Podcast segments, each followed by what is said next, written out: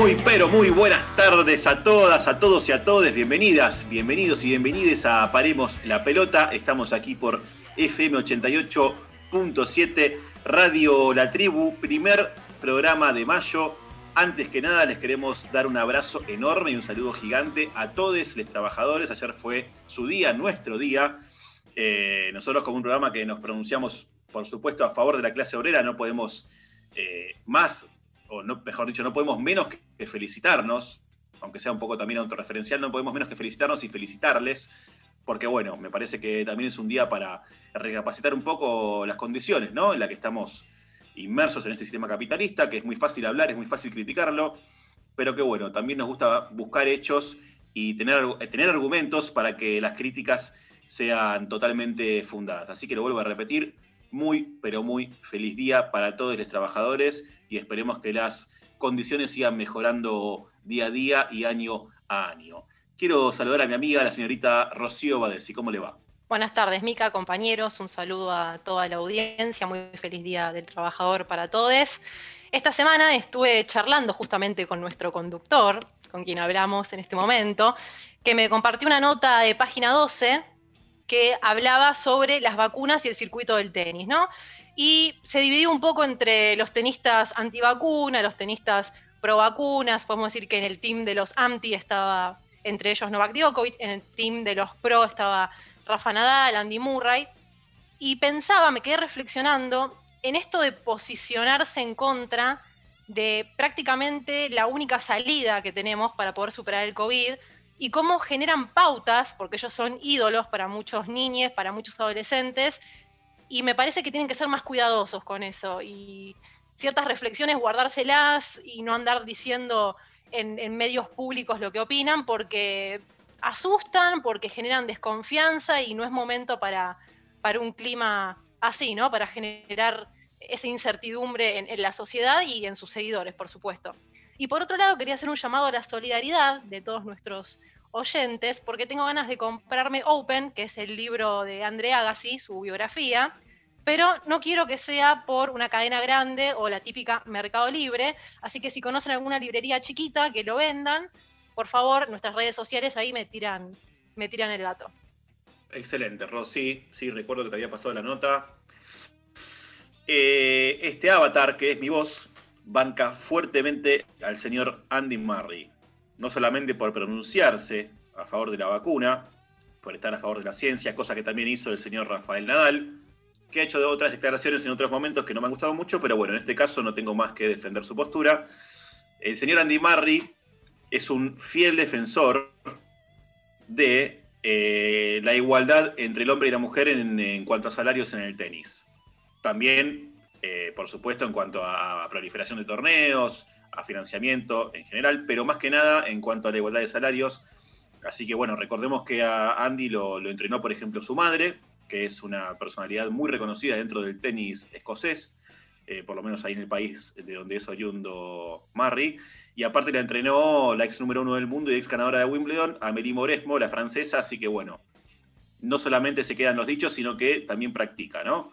Eh, desde la práctica lo banca, lo banca mucho me parece que, como dijo Ro recién, eh, es de mucha responsabilidad y de bastante coherencia y de sentido común por parte de los tenistas, de personas públicas que tienen millones de seguidores por el mundo, que los ven millones de personas, digo, hablar a favor de la ciencia, ¿no? Que, Ro, yo te diría que para mí es la única salida que hay la vacuna, ni siquiera una de las pocas.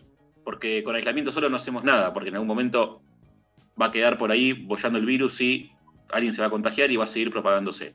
Yo para mí, eh, la única salida, la única cura real para, el COVID-19 es la vacuna. Así que me parece que los deportistas de élite, en este caso los tenistas, tendrían que tener un poquito eh, más de coherencia y también salir un poquito de su, de su mundo irreal, ¿no? A veces, porque Djokovic es muy fácil hablar cuando vos vayas donde vayas, tenés un hotel de cinco estrellas, una super burbuja, dos millones de hisopados por día, cuidado, millones de dólares en el banco.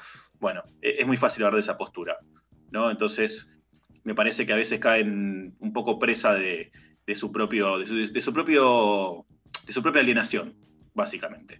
Después de este descargo quiero saludar, como todos los domingos, a mi amigo, el señor Leandro Pérez. ¿Cómo estás, Leandro? ¿Qué tal amigos, amigas, amigues? Escucha, buenas tardes para todos. Yo les hago una pregunta a ustedes, eh, tanto a Rocío como a, vos, Mica. ¿No fue en Novak Djokovic quien en, pleno auge del, coronavirus en Europa el año pasado estaba jugando una fiesta y fue eh, catalogado como un responsable de un sinfín de contagios? Estoy en lo correcto, ¿no? Correcto, sí, sí. creo que a partir de ese tipo de, eh, comportamientos no hace falta más eh, ningún análisis eh, sesudo sobre el, comportamiento fuera de la cancha de quien es uno de los mejores tenistas que yo pude ver en toda mi vida, ¿no? Por lo particular, muy contento, a mí es una semana bastante particular, con pros y contras, por lo menos para mí. Se confirmó, bueno, que ya, ya Gaby Deck es parte de lo que es Homa City Thunder, está por caer lo de Luca Vildosa a los New York Knicks. Eso es lo positivo. Lo negativo es que la Prinola cayó de este lado de, la brecha, digamos, eh, por fin, no es por fin el término más, más eh, adecuado, pero bueno, tengo el primer contagio cercano de COVID, eh, así que bueno, transitando ese proceso del cual yo desconocía, por suerte nadie en mi familia tuvo fue contacto, contacto estrecho, ni siquiera fue declarado como positivo de este maldito virus que nos viene acechando. Así que transitándolo, experimentando este proceso, eh, siempre destacar y recalcar la necesidad de cuidarnos, de, respetar los protocolos, de distanciamiento social, el uso de barbijo, es increíble, pero bueno, quien vaya por la calle, yo estuve el domingo pasado cerca de la Avenida Las Heras y era, impensada la cantidad de gente que andaba sin barbijo directamente. Algo impensado a esta altura de, la pandemia. Eh, y nada, cuidarnos, que cuidarnos a nosotros es cuidarnos, es cuidar a los que queremos, así que eh, lo voy a decir en criollo, rescátense, muchachos. Bien, Lean. Y ese rescátense lo hacemos extensivo tanto a radioescuchas, oyentes, familia, amigues, eh, deportistas de elite, como decíamos recién. Novak Djokovic es el número uno del mundo. Y de hecho es el tenista que ostenta la mayor cantidad de semanas como número uno del mundo. Lo superó a Federer hace poco, creo que hace un mes, un mes y medio. Eh, pelea palmo a palmo como uno de los mejores tenistas de la historia, tiene 18 Grand Slams, está nada más a dos de, Federer y, de Federer y Nadal, que son los que más tienen. Tranquilamente los puede alcanzar y los puede superar. La realidad es esa. Eh, Rocío me dice, no, no creo. Bueno, me parece que habla más desde el deseo que desde la realidad, pero bueno, vamos a dejar pasar el comentario. Eh, hablando totalmente fuera de broma, sinceramente hay que concientizar un poco. Y concientizarnos también y, hacer un mea culpa, porque bueno, yo también he incurrido muchas veces en actitudes que quizás este, no son las, las mejores para, hacer un cuidado, o sea, para cuidarnos, para cuidarme, ¿no? Quizás salir a caminar sin barbijo, quizás reunirme con más gente de la, que de, la que debería haberme reunido. Digo esto porque no quiero tampoco ser un hipócrita y decir cuídense y yo también me, he mandado las mías, pero bueno, también es un poco la condición del ser humano, ¿no? Que a veces le cuesta mucho acatar reglas que tengan que ver con el aislamiento y con la soledad. Así que, como dijo recién mi amigo, rescátense. Quiero saludar a continuación a la voz disidente, al picante, al áspero. ¿Qué tal, Mica, amigo, Radio Escuchas? Bueno, y para agregar lo de Djokovic, eh, como, diría mi, abuelo, eh, Djokovic es un energúmeno con todo lo que hizo, la fiesta, las cosas que, ha hecho, eh, el mismo torneo que organizó en medio de la pandemia, que se contagiaron todos los jugadores. Eh, la verdad que es un energúmeno, eh, para no decir otra cosa.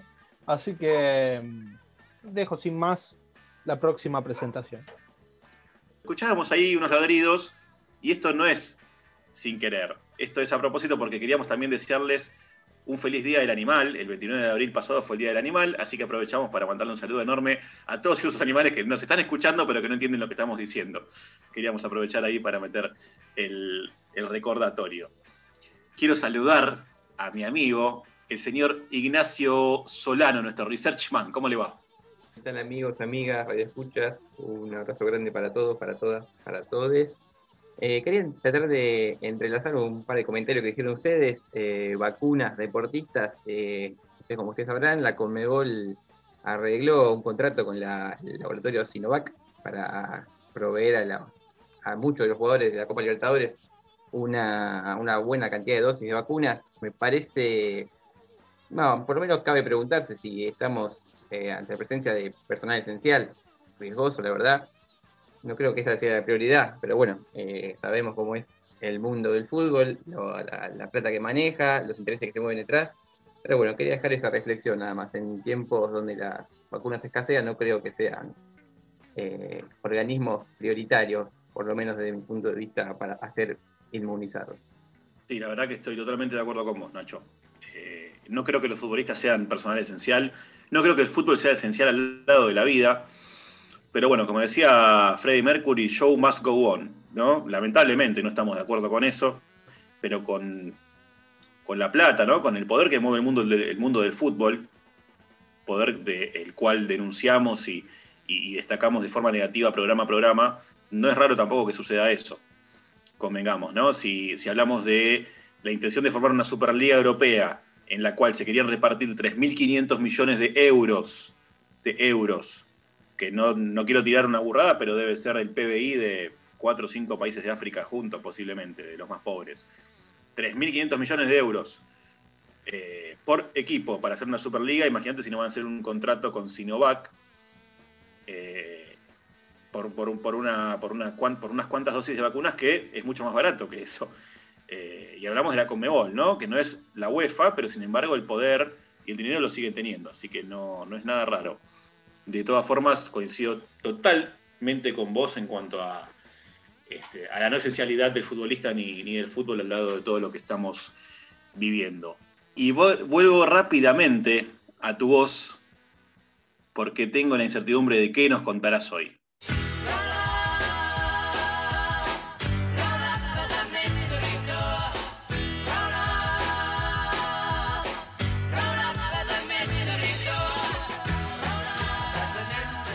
Bueno, tengo entendido que este año se juegan los Juegos Olímpicos de Tokio 2020. Eh, ¿Viajamos un poquito para allá entonces?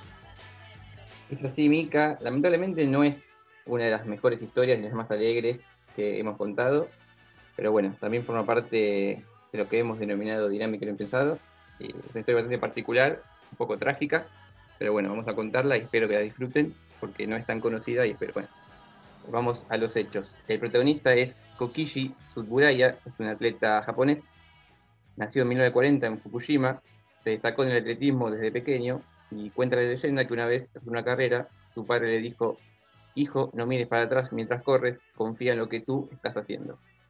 Esas palabras lo marcaron para siempre. Eh, era miembro del ejército de su país y con el tiempo se especializó en largas distancias. Lo suyo era la maratón. En esta disciplina existe un hombre que era el gran dominador del mundo, la persona que todos admiraban y que hemos mencionado un tiempito atrás acá en Dinámica también, el legendario etíope Abebe Bikila, que corriendo descalzo había ganado la maratón de Roma en 1960. En 1974 tenía la gran oportunidad de repetir en Tokio. Y bueno, la victoria de Etíope parecía cantada. El, enigma era quién te iba a quedar con el segundo puesto.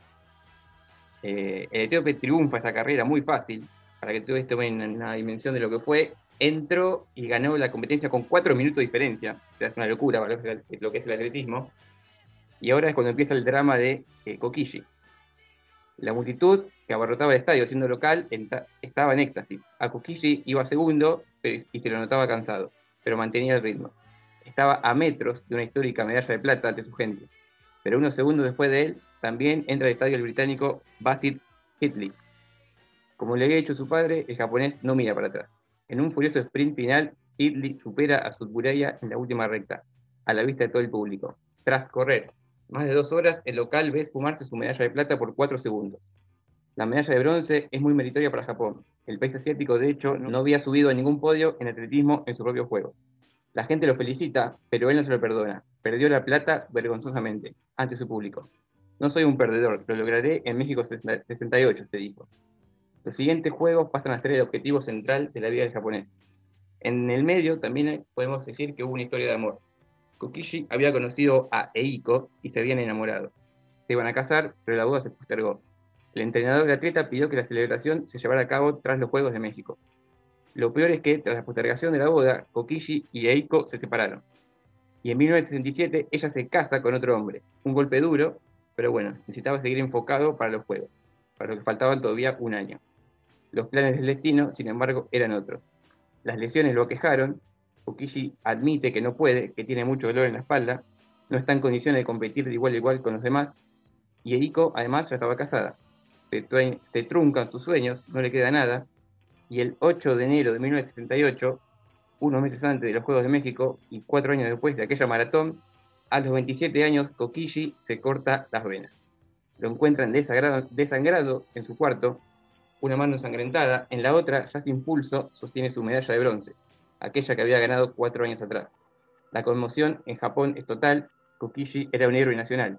Deja una nota antes de cortarse las venas que decía, querido papá, querida mamá, Koichi está muy cansado para seguir corriendo. Perdónenlo, se disculpa por haberlos preocupado tanto. Bueno, esta fue la historia, perdonen por el tono sombrío, pero bueno, me pareció una historia particular que tiene un poco de todo y la quería compartir con ustedes, amigos, amigas. Perfecto, Nacho. No, a ver, vamos a, a aclarar algo. Nosotros llamamos a esta sección dinámica del impensado porque justamente hablamos de, lo que no se podía calcular, de lo que no se puede medir. A veces, a veces es algo positivo y a veces no, es algo negativo. Lamentablemente en este caso eh, está muy bueno destacar este hecho más que nada porque nos, nos trae un poco esta cuestión que hablamos varias veces de, la vida del deportista, ¿no? de las presiones que sufre un deportista. Más allá de su ámbito familiar, más allá de, su historia de vida, que puede ser buena, mala, mejor, peor. Eh, la presión por el éxito, y hablamos del año 1964, ¿eh? hace 57 años estamos hablando. Justamente cuando los juegos se jugaron donde, donde, se van a, donde se van a desarrollar en este año, donde se deberían haber desarrollado el año pasado, pero por, por cuestiones de público conocimiento se pasó para este año. Eh, en el año 1964 decía, quizás no, no, estaba la estructura eh, financiera que hay hoy alrededor del deporte, ¿no? Ya sea eh, el deporte olímpico, el fútbol, el básquet, el deporte que ustedes quieran. Y así todo, la presión por ganar que tenía este muchacho llevó a que, digamos, a, que tenga una consideración bajísima de sí mismo, incluso habiendo eh, marcado un hito en esos Juegos para Japón, ya que como bien dijo Nacho, no, todavía no, había, no se había subido al podio ningún este, atleta local. Entonces digo, una medalla de bronce en un juego olímpico es algo más que meritorio. Si no, pregúntenle a los muchachos de la generación dorada en el 2008, por ejemplo, ¿no? Vean, no me va a dejar mentir.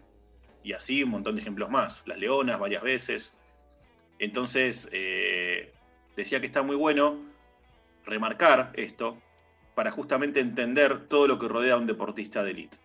Todo lo que rodea a una persona que desarrolla su pasión, que ejerce su pasión, pero que a la vez, eh, sumado a otros aspectos de la vida, como contaba bien Nacho, el tema de la separación, de, que su enamorada se casó con otra persona, digo, esa, esa, esa puntada final que te da el deporte, no poder llegar a tu objetivo, eh, que te lleva a que tomes una decisión drástica, la peor decisión de todas, que es quitarse la vida. Después también unas seguramente debe haber algunas cuestiones de honor. En Japón se estira mucho eso de, suicidarse por el honor, por no, por no tener honor, por haber perdido el honor.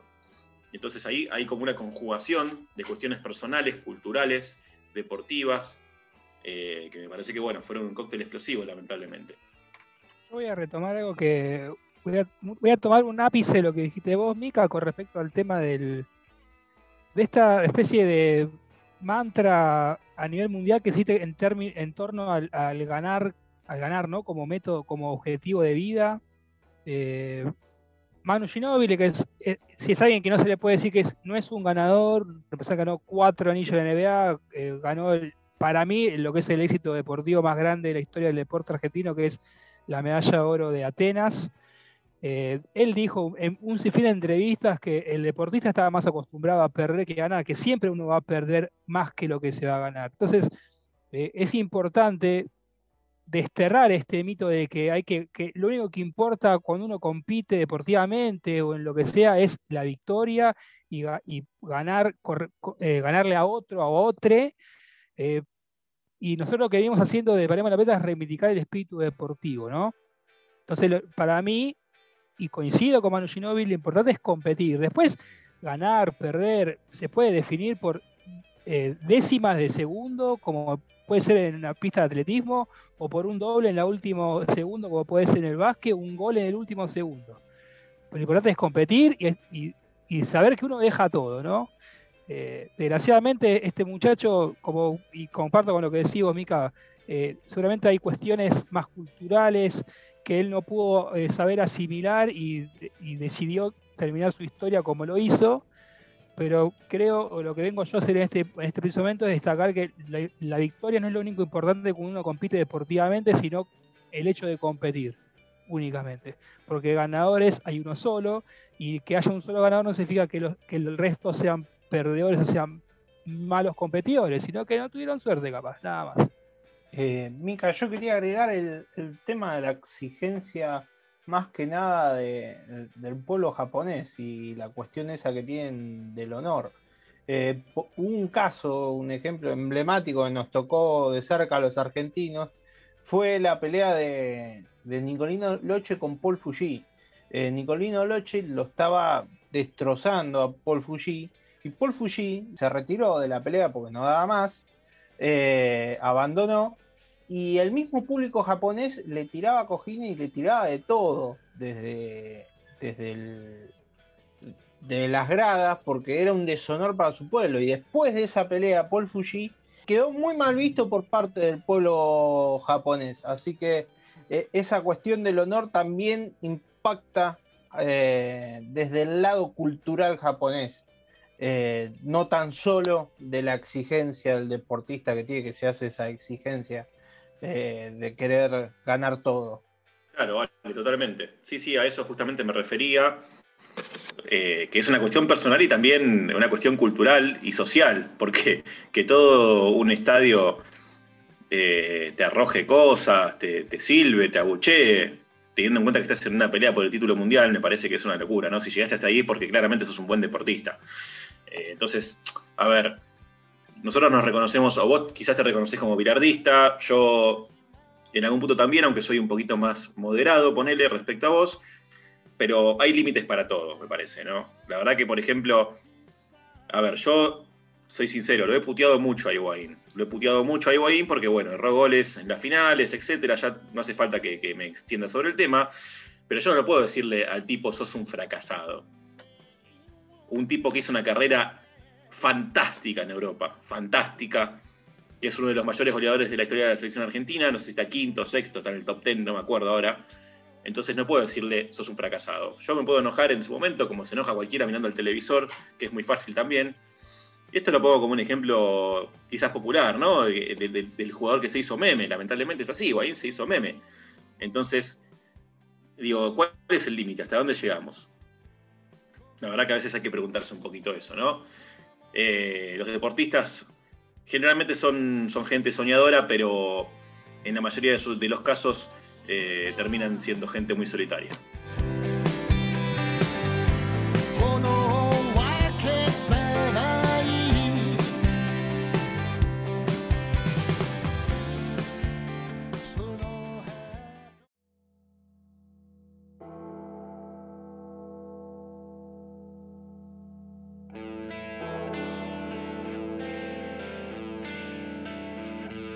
Señoras y señores,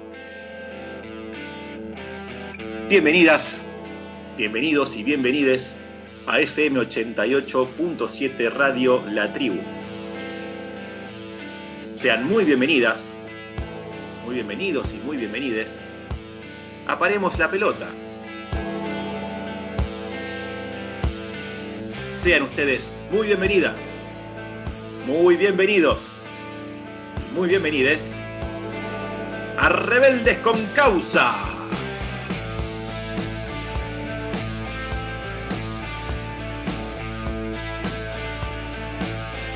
Lean, hablamos del comienzo hoy.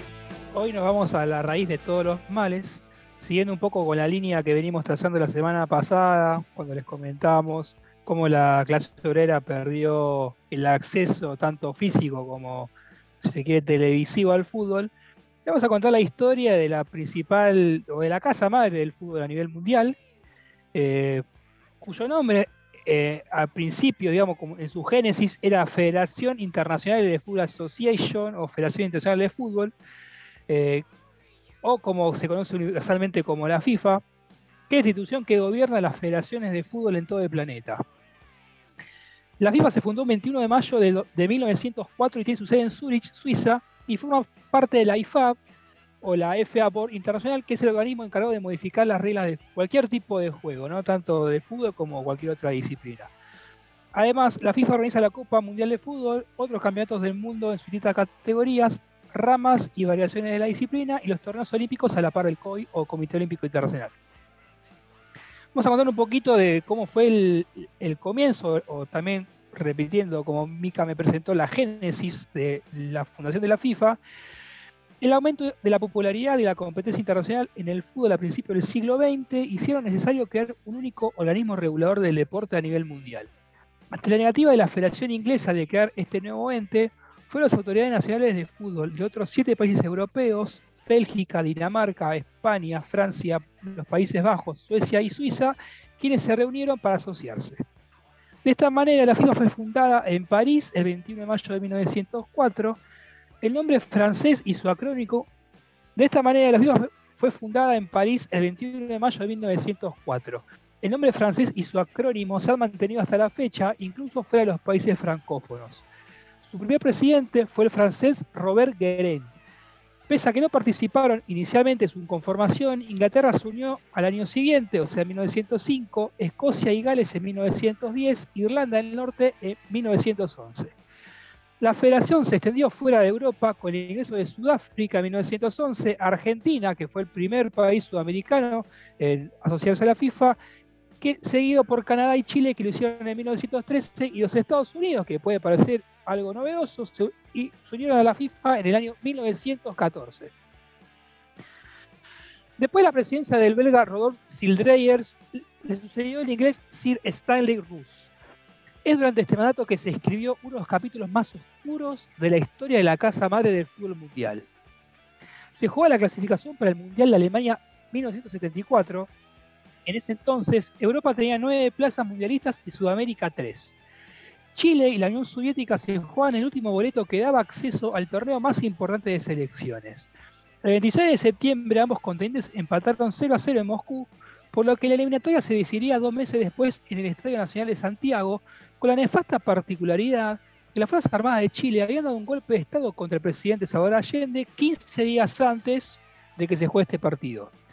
Por lo que eh, claramente el país estaba sumido en un caos total. Precisamente el Estado Nacional de Santiago de Chile fue utilizado por el general Augusto Pinochet como centro de detención y tortura a los opositores del nuevo régimen militar. La Unión Soviética alegó motivos políticos y cuestiones de seguridad para negarse a viajar, lo que significaba la renuncia a disputar esa plaza en el Mundial. El comunicado soviético decía, por consideraciones morales, los deportistas soviéticos no pueden en este momento jugar en el Estadio Santiago de Chile, salpicado con la sangre de los patriotas chilenos. Los soviéticos pidieron un cambio de sede, pero los observadores de la FIFA dijeron que era apto para el encuentro. Las autoridades chilenas habían escondido a los presos y maquillado el estadio, maquillado entre comillas, habían maquillado el estadio para que se le diesen el visto bueno. Algunas fuentes aseguran que por aquel estadio convertido en cárcel pasaron más de 40.000 personas, muchas de ellas torturadas y ejecutadas por el simple hecho de no acumular con la dictadura pinochetista. Pese a la tragedia humana que se estaba viviendo, la FIFA se encabezonó y obligó a los jugadores chilenos a saltar al campo y marcar un gol simbólico. No sabemos con qué intención, pero el caso es que aquel 21 de noviembre de 1973, alrededor de 15.000 espectadores acudieron al campo a ver lo que se conoció más tarde como el partido fantasma, que exactamente duró 30 segundos. La Roja hizo el saque inicial y cuatro jugadores chinos llegaron hasta el área rival para que el capitán Francisco Chamaco Valdés haga un gol ante un arco vacío. Fin del partido. Carlos Cagelli, el primer expulsado en la historia de un mundial en 1970, Aquella tarde se vistió de corto para nada y declaró lo siguiente sobre este partido fantasma. Dijo, fue el show futbolístico más burdo que me tocó vivir, el teatro de lo absurdo.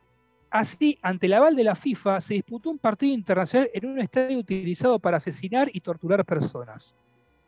Un año después, en el 74, asume el polémico presidente brasileño Joao Belange, quien transformó a la FIFA en una empresa dinámica llena de nuevas ideas y la estructuró como una institución comercial durante el, el tiempo de su mandato. ¿Cómo lo logró? Por ejemplo, incrementando el número de equipos participantes en el Mundial de Fútbol o en los Mundiales de Fútbol, pasando de, 20 de 24 en España 82 a 32 en Francia 1998. Avalanche visualizó la FIFA extendida por todo el planeta, involucrando a pequeños territorios como Guam, Tahití y Montserrat. Es durante la gestión del dirigente brasileño que el fútbol se hipercomercializa y adquiere una de sus facetas más nefastas. Al brasileño lo sucedió el suizo Joseph Blatter, que mantuvo esta política organizando por primera vez el Mundial de Fútbol en Asia, en Japón y Corea 2002 y en África en Sudáfrica 2010. Blatter visualizó la federación como una gran organización internacional cuyas acciones tenían impacto global, tanto en lo económico como en lo político. Para, quienes no dicen que, para quienes entienden que deporte y política no van de la mano, bueno, Joseph Blatter sí entiende que política y deporte van de la mano. El ansia de codicia que ya reinaba en la FIFA parecía no tener fin. Todo esto salió a la luz en el año 2015. El FIFA Gate se trata de la mayor causa penal contra una asociación deportiva de la historia. La investigación penal que lleva a cabo la, o que llevaba a cabo la Fiscalía de Nueva York pivotea sobre la atribución de derechos televisivos, de mercadotecnia y patrocinio para Estados Unidos y América del Sur de competencias organizadas por la FIFA. Además, 14 personas, entre ellas 9 dirigentes del órgano rector del fútbol mundial, fueron acusadas en mayo de 2015 a partir de una investigación del FI por fraude crimen organizado y lavado de dinero. A partir de dicha acusación, siete funcionarios de la FIFA fueron arrestados en un hotel en Zurich el 27 de mayo mientras se preparaban para asistir al 65 Congreso de la FIFA, cuyo programa, eh, o dentro del programa de ese Congreso, estaba la elección del presidente de la FIFA, candidatura que se disputaban, eh, opuesto en realidad que se disputaban dos candidatos, el expresidente en ese momento, eh, actual presidente de la FIFA, Joseph Blatter, y el aspirante, el príncipe Ali bin Hussein. El centro de las detenciones gira sobre la supuesta utilización de cohecho, fraude y lavado de dinero para corromper la apertura de las licitaciones a ciertos medios de comunicación y los derechos de comercialización de la Copa América de Chile 2015 y, las, y la Copa Centenario disputada en Estados Unidos, monto que se estima más o menos en 150 millones de dólares de, pago de soborno, de los cuales 110 se pagaron para beneficiarse con los derechos de la Copa disputada en tierra yanquis. O sea que 110 de soborno para la Copa América Centenario, 40 para la Copa América de, de Chile 2015.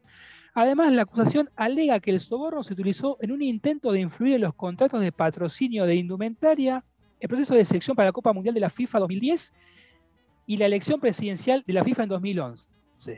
Chuck Blazer, exfuncionario del fútbol de la CONCACAF, fue quien destapó la olla después de su declaración de culpabilidad. Lo, hizo en secreto, vamos a ser eh, coherentes con esto. Eh, en un caso eh, frente a la Corte neoyorquina en el año 2013. También se investigan los antecedentes de soborno pagado a los dirigentes de la Confederación Sudamericana de Fútbol, la Conmebol y la empresa Datiza, de la que participaban en partes iguales las empresas Torneos y Competencias, cuyo CEO era Alejandro Bursaco, la empresa Traffic de José Aguilla y Full Play de Evo y Mariano Jenkins, que había realizado pagos por un total de 100 millones de dólares en 2013, entregando 3 millones al presidente de la Conmebol y también esa misma, esa misma suma los presidentes de las asociaciones de fútbol tanto de Brasil como de Argentina, o sea, Julio Humberto Grondona, básicamente. También estas empresas habían pagado un millón y medio de dólares a cada uno de los otros siete presidentes de las federaciones de la Confederación y 500 mil dólares para otros 15, eh, perdón, y 500 mil para otros 11 oficiales de la Conmebol. Eugenio Figueredo, expresidente de la Comebol, reconoció que tanto él como otros directivos de la organización recibieron dinero de empresas televisivas para favorecerlas comercialmente y también admitió que los presidentes de cada federación percibían sueldos mensuales que no figuraban en los balances oficiales de la, de la federación. La suerte de los dirigentes, como todos sabemos, y de quien tiene poder ergo plata, es una. Por el pago de fianzas, por aplazo de las audiencias, por motivo de salud o edad, gran parte de los 47 imputados aún no fueron condenados. Debido a los escándalos en los que se ha visto involucrada la FIFA durante los últimos años, el suizo Joseph Blatter debió renunciar y dejó su puesto a disposición. Quien lo tomó fue el ítalo suizo Gianni Infantino. Pese a que discursivamente se presentó como un nuevo modelo de gestión, la práctica demuestra que es más de lo mismo. Esto se pudo comprobar hace apenas unos meses. Zahar Kodayari era una joven iraní de 29 años que falleció en Teherán de prenderse fuego en las puertas de un tribunal el, el último 2 de septiembre del 2019. Kodayari iba a ser jugada por tratar de acceder a un partido de fútbol disfrazada de hombre. Ustedes preguntarán por qué se disfrazó de hombre para entrar a un partido de fútbol. Desde la Revolución Islámica del 79 a las mujeres iraníes no se les permite asistir a estos eventos deportivos. Pese a esto, es habitual que las mujeres intenten colarse en los estadios con gorras, pelucas e incluso barbas postizas para dar la apariencia masculina, pese a riesgo de ser descubiertas y detenidas por la policía. Kodayari fue arrestada en marzo de 2019 cuando trataba, de, acceder a un estadio de fútbol por violar el estricto código de vestimenta de Irán para mujeres. Tras permanecer retenida durante tres días, fue liberada bajo fianza y esperó seis meses a que se jugara su caso. Pero cuando iba a celebrarse la audiencia judicial, la joven se enteró de que enfrentaba seis meses de prisión si era condenada. Kodayari se prendió fuego frente al tribunal y falleció en el hospital por sus graves heridas. En otra cruzada discursiva, Infantino instó a la Federación Iraní de Fútbol para que acepte a las mujeres en los estadios de fútbol. Y eso fue todo.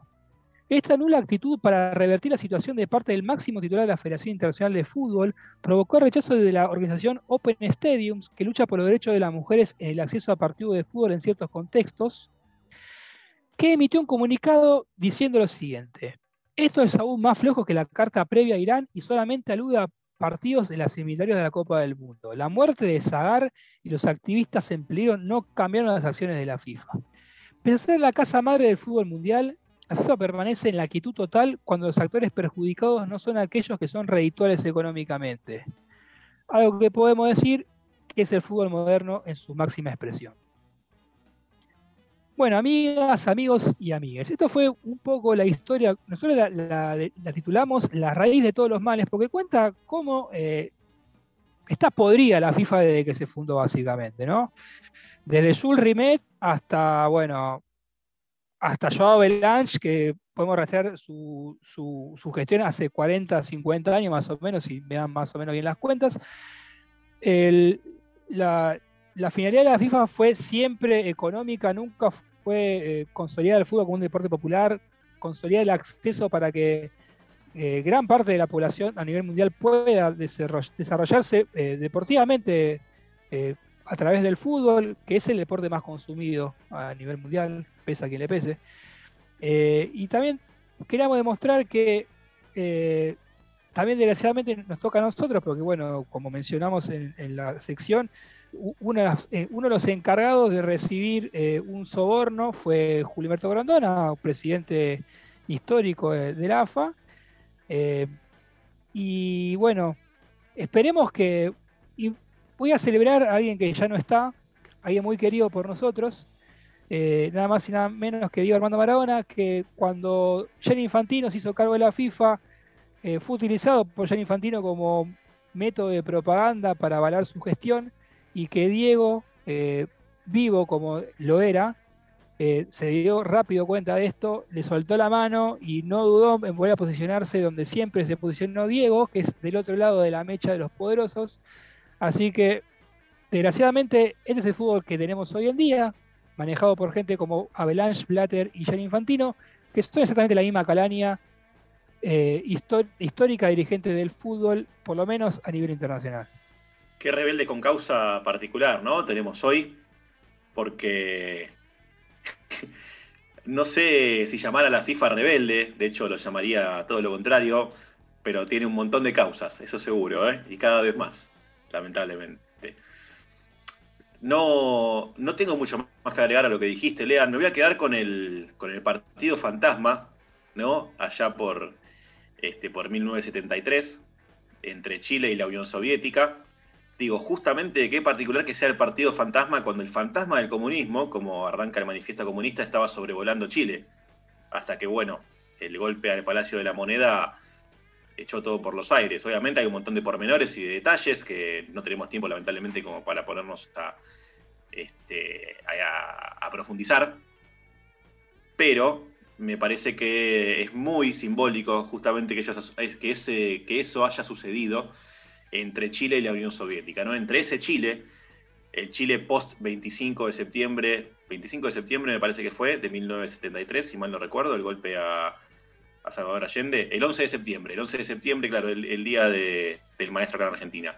El Chile post 11 de septiembre, contra una Unión Soviética que si bien ya venía en franca decadencia, eh, la burocracia, digamos, de, la, del, organismo ya estaba avanzadísima, no dejaba de ser un modelo heterodoxo comparado ¿no? con, el que proponía Pinochet, que bueno, después fue la punta de lanza que, propulsó a todo el plan Cóndor por Latinoamérica y que bueno, aquí lo vivimos de la forma más cruenta posible entre 1976 y 1983. Pero bueno, es como dijiste vos, Lean, es realmente la suma, el origen y la suma de todos los males. Y lo sigue siendo, lamentablemente. Porque la FIFA es cada vez más pro mercado.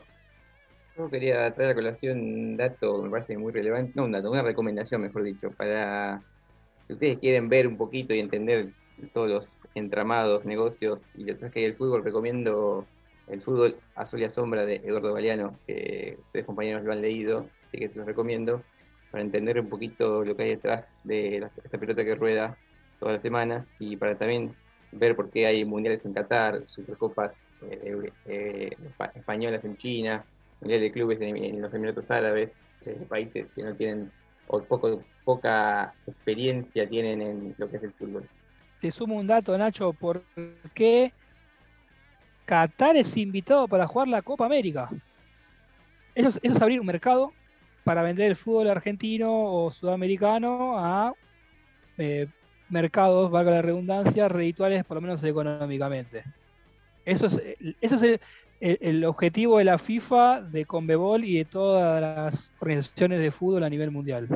Vender y generar mercados nuevos para acrecentar fortunas y acrecentar los capitales.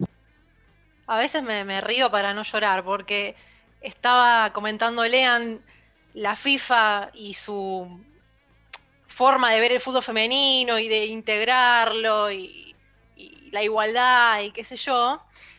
Y en el portal de la AFA hay una publicación que cuenta sobre el programa de desarrollo del fútbol femenino que, propone la FIFA, que es ofrecer a, 211 federaciones la oportunidad de poder pedir ciertos recursos adicionales y un conocimiento especializado para poder desarrollar el fútbol femenino a nivel eh, nacional.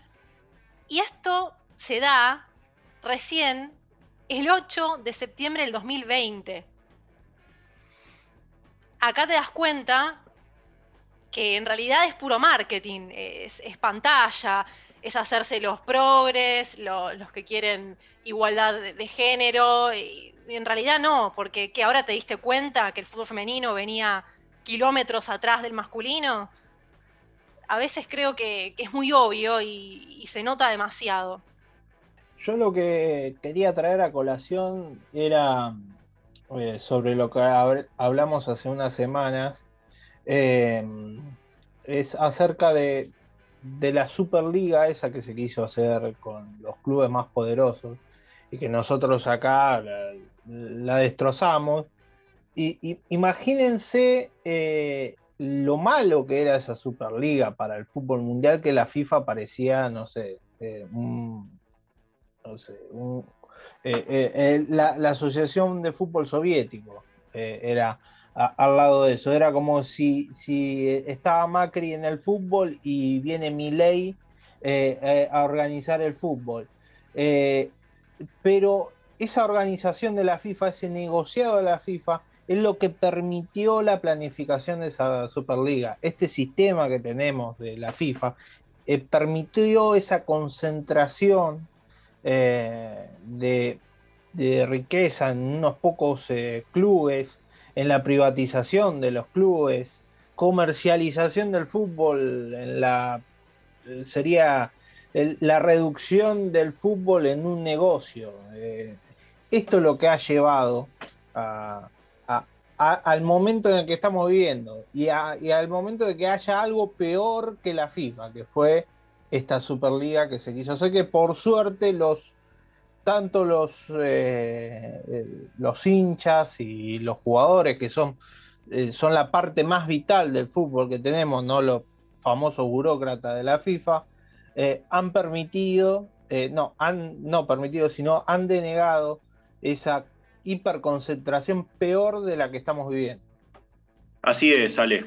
Así es, como decíamos recién, el negocio es cada vez más grande y está muy buena la, reflexión que hiciste respecto a que la Superliga fue posible, eh, fue y quizás todavía es una posibilidad fuerte gracias al sistema mismo creado por la FIFA, ¿no? Porque si no hubiera habido grandes repartos de dinero entre los grandes clubes del mundo y, este, eh, los pactos y los negociados entre empresas, entre conglomerados y, clubes de fútbol, sin todo ese, entramado, jamás a, a, a, tantos clubes, ¿no? a tantas instituciones se les hubiera ocurrido escindirse de alguna forma y decir el poder lo tenemos nosotros. Porque lamentablemente el poder lo tienen ellos en este momento, el poder fáctico y el poder económico, sobre todo. Pero mucho cuidado, porque la gente no está muerta.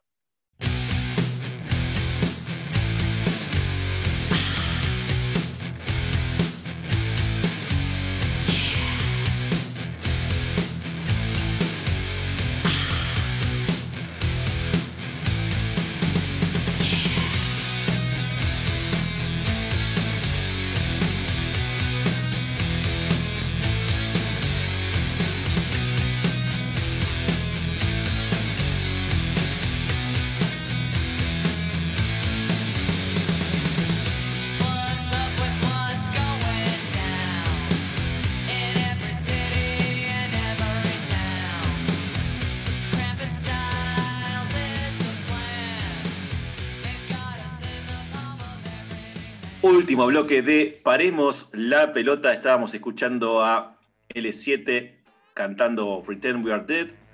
Eh, le queremos dejar nuestras redes para que ustedes hablen con nosotros, se comuniquen o, por ejemplo, le recomienden a Rocío una librería de barrio para que pueda comprar el libro Open de Andrea Gassi. Las redes son las siguientes, Nachito. Nos pueden escribir, sugerir, hacer comentarios en Twitter en arroba paremos P, paremos en bajo la pelota en Instagram, paremos la pelota en Facebook. Si quieren escuchar las emisiones anteriores, nos buscan en Spotify, escriben en el buscador, paremos la pelota y ahí van a tener todas las emisiones anteriores. Excelente. Ro, por favor, contame las novedades que hubieron esta semana. Les traigo dos noticias y de fútbol. La primera es que un árbitro profesional se someterá a la operación de cambio de género.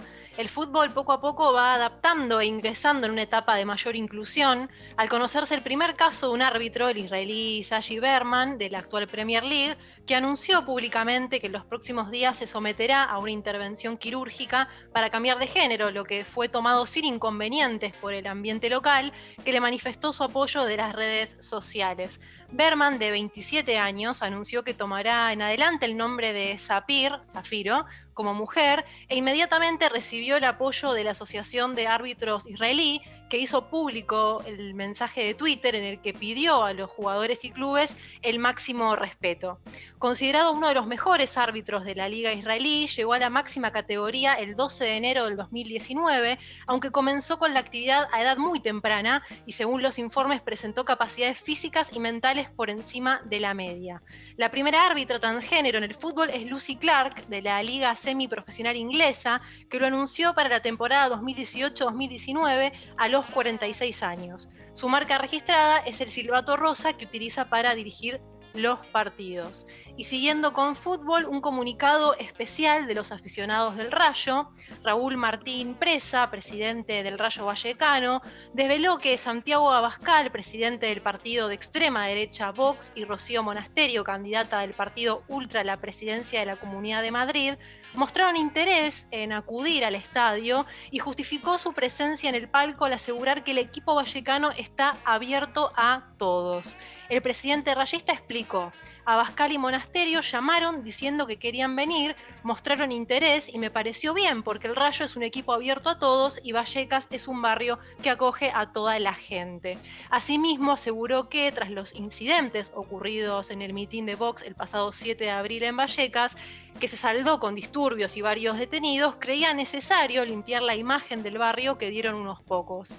La visita al estadio de Abascal y Monasterio no sentó bien a los fanáticos del Rayo, que a través de la plataforma ADRB, que engloba la mayoría de Peñas del Club emitieron un comunicado asegurando que en Vallecas no hay lugar para el fascismo. Das auténtico asco. En las últimas semanas, Vallecas y la afición de nuestro equipo han sido insultadas, señaladas y criminalizadas. Hoy has usado nuestro nombre para defender los intereses de Javier Tebas y has utilizado nuestro estadio para defender los intereses de la extrema derecha, declararon los aficionados del Rayo en su comunicado y estas fueron las breves novedades del domingo 2 de mayo. Excelente, Rod. Déjame ampliar un poco la información que decís acerca del Rayo Vallecano. De hecho, varios fanáticos se acercaron a la puerta del club, a las instalaciones del club, y empezaron a limpiar como si hubiera habido basura nuclear, básicamente, ¿no? Eh, dando un mensaje de acá pasó el diablo, ¿no? Como sucedió hace años allí en la cumbre del Alca eh, con, eh, con, el comandante Hugo Chávez cuando había estado Bush el día anterior. Entonces se congregaron un montón de hinchas del Rayo Vallecano y empezaron a limpiar todo con trajes, eh, con trajes especiales, como si fuera una limpieza este, nuclear. Todas las rejas y todas las instalaciones, como para demostrar ¿no? su repudio ante la presencia de, semejantes íconos aberrantes de la política actual española. Y también quiero agregar respecto a esto que ahí tienen el ejemplo de lo que es una sociedad anónima deportiva. Es el presidente del Rayo Vallecano decidiendo por sobre los socios, por sobre los hinchas. Nunca hubo un referéndum, nunca hubo una consulta, nunca hubo una asamblea, nada. El tipo decidió que Abascal y Monasterio podían entrar al palco y entraron al palco. Con ese falso mensaje de, eh, de cerrar la grieta. Bueno, eso lo, hemos escuchado y lo escuchamos a diario acá en el país.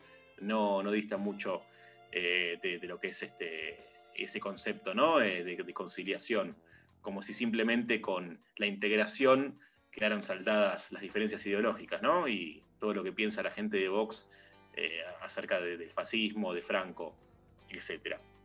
Entonces, la verdad que me parece bárbaro la acción de, los hinchas del Rayo y la comunicación de, las peñas y de todo el repudio ¿no? formulado eh, respecto a, este hecho. Y también me quiero quedar con lo que dijiste de la, de la árbitra trans en Israel. Me acordé de Flor Romano, digo, ¿no? Hace 25 años había carteles que decían te falta un pedazo para ser árbitro. Hoy por, hoy por suerte podemos estar hablando de árbitras trans que pueden ejercer su profesión y que pueden incluso recibir el apoyo de varias autoridades y de varios dirigentes de la liga local. Esperemos que esto empiece a ser moneda corriente. Vamos llegando al fin de este programa especial. Eh, hoy hablamos un montón, la verdad que el tiempo se puso un poco apremiante, pero no podíamos dejar de, rescatar todo lo, que, todo lo que rescatamos, todo lo que destacamos, tanto positiva como negativamente hoy en el programa. Ustedes ya saben, para cualquier sugerencia, consulta, lo que sea, se comunican en las redes que ya bien las dijeron mis amigues. Mi nombre es Micael Rico, esto es Paremos la Pelota. Como ustedes ya saben, la pelota a veces hay que pararla, pero siempre, siempre sigue rodando y esperemos que siga rodando para mejor. Muy, pero muy buenas tardes. Agrupémonos todos en la lucha final y se alcen